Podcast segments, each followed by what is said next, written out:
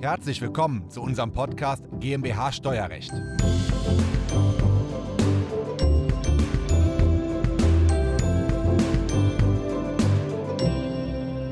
Es gibt in Deutschland eine Vielzahl von Rechtsformen. Eine besondere Rechtsform in Deutschland, das ist die sogenannte Genossenschaft.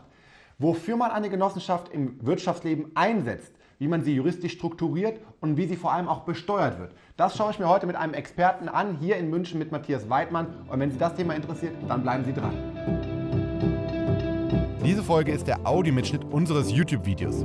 Das Video verlinken wir Ihnen in der Beschreibung.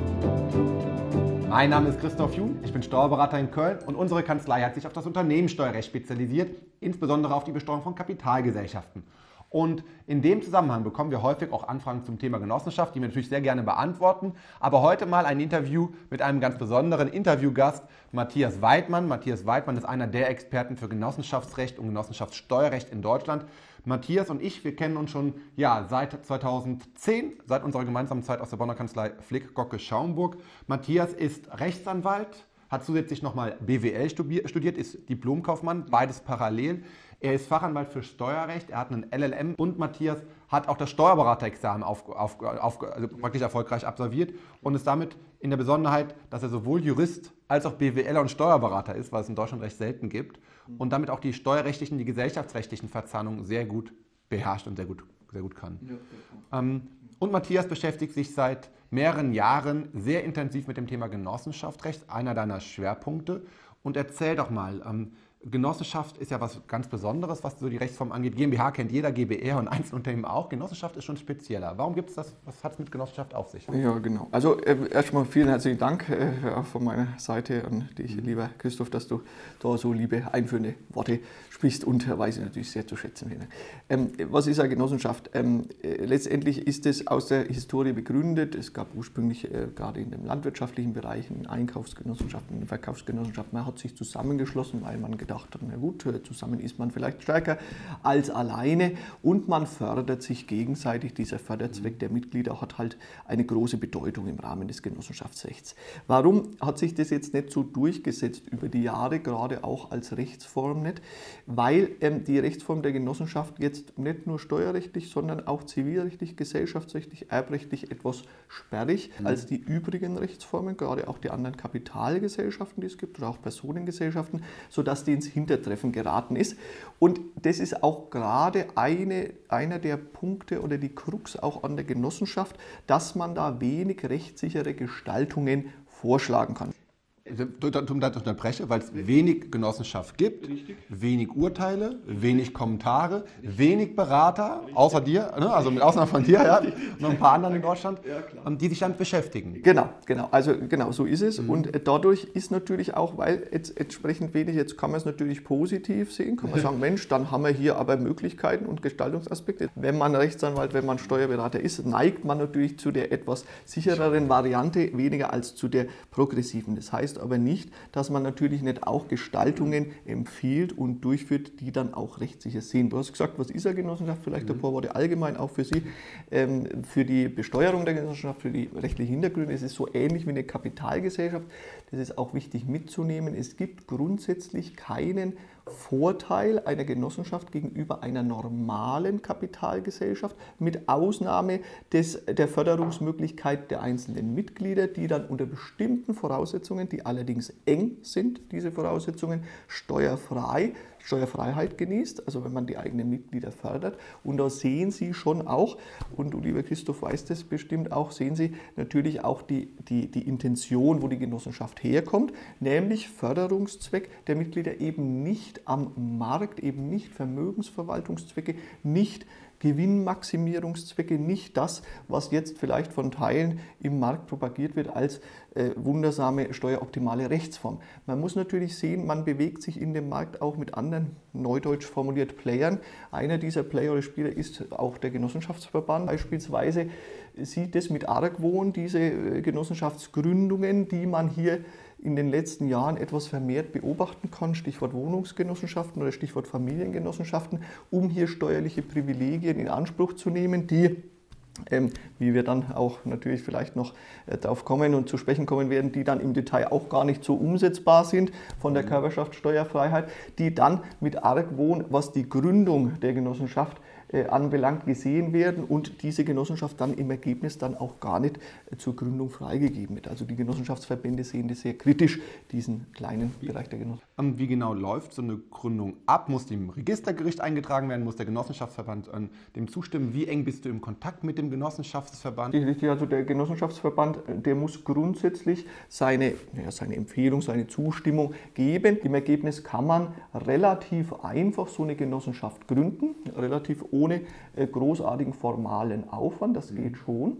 Äh, allerdings ist es dann sagen wir mal, im zweiten, dritten Schritt eher die Frage der laufenden Besteuerung, die Frage der, des Gesellschaftsvertrages einer Genossenschaft, inwieweit der überhaupt abänderbar, also dispositiv ist oder ob ich da gebunden bin und ob ich da die Vorteile, die ich mir mit der Genossenschaft erhoffe, gerade bei Familienkonstellationen, bei Übergaben überhaupt durchführen kann wenn man einfach mal jetzt einfach doch mal wirklich vereinfacht das darstellt, wenn man in einem mittelständischen Unternehmen ist oder in einem kleinen Unternehmen und will sich da irgendwie freischwimmen und will da Geld verdienen, will, will das dann vielleicht auch mal in die nächste Generation transferieren. Da muss man wirklich ehrlicherweise sagen, eignet sich eine Genossenschaft schon allein deswegen nicht, weil sie natürlich bei der Genossenschaft nur intern den Leistungsaustausch fördern können. Das machen sie ja bei einem kleinen mittelständischen Unternehmen nicht. Sprich, sie haben doch immer Kontakt zu Außenstehenden drin. Sie sind immer im allgemeinen Wirtschaftsverkehr tätig und dann scheidet ihre Steuerbefreiung bei der Genossenschaft schon aus, wenn sie eine bestimmte Höhe, 10% ist die Grenze von den Einnahmen, überschreiten, dann kriegen sie schon die Steuerbefreiung nicht mehr als Genossenschaft selber. Hinzu kommt, diese Differenzierung zwischen, geht jetzt ein bisschen ins Detail, aber zwischen ordentlichen Mitgliedern beziehungsweise auch bei Wohnungsbaugenossenschaften. Bei Wohnungsbaugenossenschaften, ganz genau. Aber letztendlich ist es einfach von der Idee und vom Sinn und Zweck auch des Genossenschaftsgesetzes eine Rechtsform, die mit der privaten Wirtschaft, mit der Vermögensverwaltung, mit der Gewinnoptimierung, auch mit der Anlageform nicht viel gemein hat, eigentlich nichts gemein hat. Wenn, wenn, die Gewinnoptimierung im Vordergrund stehen würde, hätte man ja auch eine GmbH gegründet. Richtig. Dafür ist die GmbH die richtige genau. Rechtsform. Genau. Aber was, wann gründe ich eine Genossenschaft? Also ich nehme mal jetzt, ich gebe ja, ich sag mal, ich nehme jetzt mal einen großen Supermarktkonzern und dann gibt es zehn Tante Emma Läden hier in München. Ja. Der große Supermarktkonzern, der verhandelt die Preise mit dem Hersteller oder den Produzenten von den Lebensmitteln und ist knallhart, weil er ein riesen Einkaufsvolumen hat. Ja. Der Tante Emma Laden und die zehn Tante Emma Läden, die sich vielleicht gar nicht kennen, ja. bekommen so gute Einkaufskonditionen nicht. Wie, wie können die jetzt so eine Genossenschaft nutzen? Also Letztendlich, das ist einer der Gründe, der, den du ansprichst, also auch aus der Historie, dass man zusammen eine gewisse Marktmacht, eine höhere Marktmacht mhm. hat. Das ist aber auch ähnlich zum Beispiel in der GBR möglich ja, gewesen. Also wenn die sich zusammenschließen, diese zehn, mhm. muss man dafür die Genossenschaft haben. Bei der Genossenschaft hat man halt wieder andere Nachteile. Kapitalgesellschaft mit ähm, Buchführungspflichten, mhm. mit entsprechenden Dividenden, wenn dann Ausschüttungen kommen, was bei der GBR ja nicht der Fall ist. Aber das war natürlich ein Grund in der Historie, Einkaufsgenossenschaften mhm. zu machen, beziehungsweise dann jetzt, wie du sagst, ähm, eben Wohnungsgenossenschaften, dann halt die Mitglieder zu führen. Ja, genau. Aber Einkaufsgenossenschaft, den Zweck kann man absolut verstehen. Das heißt, die zehn Tante Emma-Läden schließen sich, gründen eine Genossenschaft, jeder legt seinen Zehntel ein und dann kauft diese Einkaufsgenossenschaft zehnmal so viel Ware ein, die sie mit einem minimalen Gewinnaufschlag an die zehn Tante Emma-Läden weiterverkaufen. Genau. Und damit bekommt jeder eine günstigere Einkaufsposition, weil größere Verhandlungsmöglichkeiten. Und genau. der Gewinnaufschlag, der dann drin bleibt, wo die Genossenschaft dann einen Gewinn macht, der wird da ganz normal versteuert. Wie, wie werden denn die Gewinne der Genossenschaft versteuert? Ähm, grundsätzlich die Gewinne der Genossenschaft wie eine Kapitalgesellschaft auch. Also ähm, wenn Sie keine Steuerfreiheit vom KSDG bekommen, ja. dann muss die äh, Genossenschaft 15% Körperschaftssteuer zahlen und auch äh, Gewerbesteuer, wenn auch Sie ein Gewerbebetrieb ja. je nach Hebesatz zwischen 12 und 15%. Ja. Kumulative Belastung dann in etwa 30% wie bei einer ganz normalen Kapitalgesellschaft mhm. auch. Äh, der Rest wird dann ausgeschüttet, auch hier wie bei einer ganz normalen Kapitalgesellschaft, auch in Form der Sachdividende oder eben in Form der monetären Dividende an die Mitglieder wieder auch 25% Abgeltungssteuerpflichtig wie eine normale Kapitalgesellschaft ja. letztendlich auch. Ja. Und das war so ein bisschen der Gedanke des Gesetzgebers bei Einkaufsgenossenschaften, dafür wird es häufig verwendet. Wir können noch kurz über die DATEV reden, mal exemplarisch, ja? Genau, von der wir ja. der als wir Steuerberater, also vom Hintergrund, die DATEV, die kennen Sie mit Sicherheit, die DATEV ist auch eine EG, also eine eingetragene Genossenschaft. Und die DATEV sagt, bei uns können nur Mitglieder sein, diejenigen, die eine Steuerberater- oder Anwaltszulassung haben, also Steuerberater und Steuerberatungsleistungen erbringen dürfen. Jemand anderes kann nicht Mitglied bei der DATEV sein. Dann sagt die DATEV nur unseren Genossenschaftsmitgliedern, die auch eine Einlage, ich glaube, von 500 Euro geleistet hat oder sowas, auch nur diese Mitglieder dürfen DATEV-Leistungen beziehen. So sichert sie unseren Berufsstand so ein bisschen. Und ähm, gleichzeitig zahlen wir natürlich dann für die Softwarenutzung eine Gebühr an die DATEV. Das ist ein bisschen mehr, wie die DATEV braucht, dann entsteht ein Gewinn. Wie der Gewinn besteuert wird, haben wir besprochen. Und der darüber hinaus, der Gewinn danach wird dann nach Quote nach, durch alle Steuerberater quasi geteilt nach, nach Anteilen. Und dann bekommt man quasi auch eine kleine Dividende zurück am Jahresende. Ja. Und, und wir, wir machen das wie Steuerberater, weil wir uns gegenseitig quasi auch damit fördern, unterstützen. Ein Steuerberater alleine wäre zu klein, um so ein DATEV-Programm zu etablieren.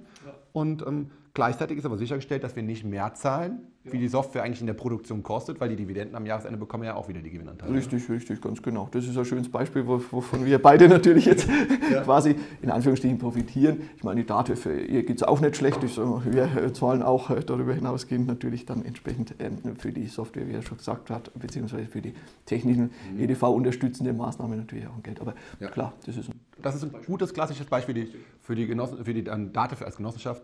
Und da ist jetzt keine Steuerbefreiung also mit verbunden. Nein, ganz genau. Das ist ja wie ein ganz normales privatwirtschaftliches Unternehmen, wie eine GmbH, wie eine AG, die DATEV sozusagen. Also was anderes wäre, wenn sie gemeinnützig ist, ist sie aber nicht. Also insofern ein ganz normales gewerbliches Unternehmen, gewerbesteuerpflichtig. Okay, der Gründungsaufwand für so eine Genossenschaft im Vergleich zu einer GmbH, du hast eben gesagt, relativ einfach.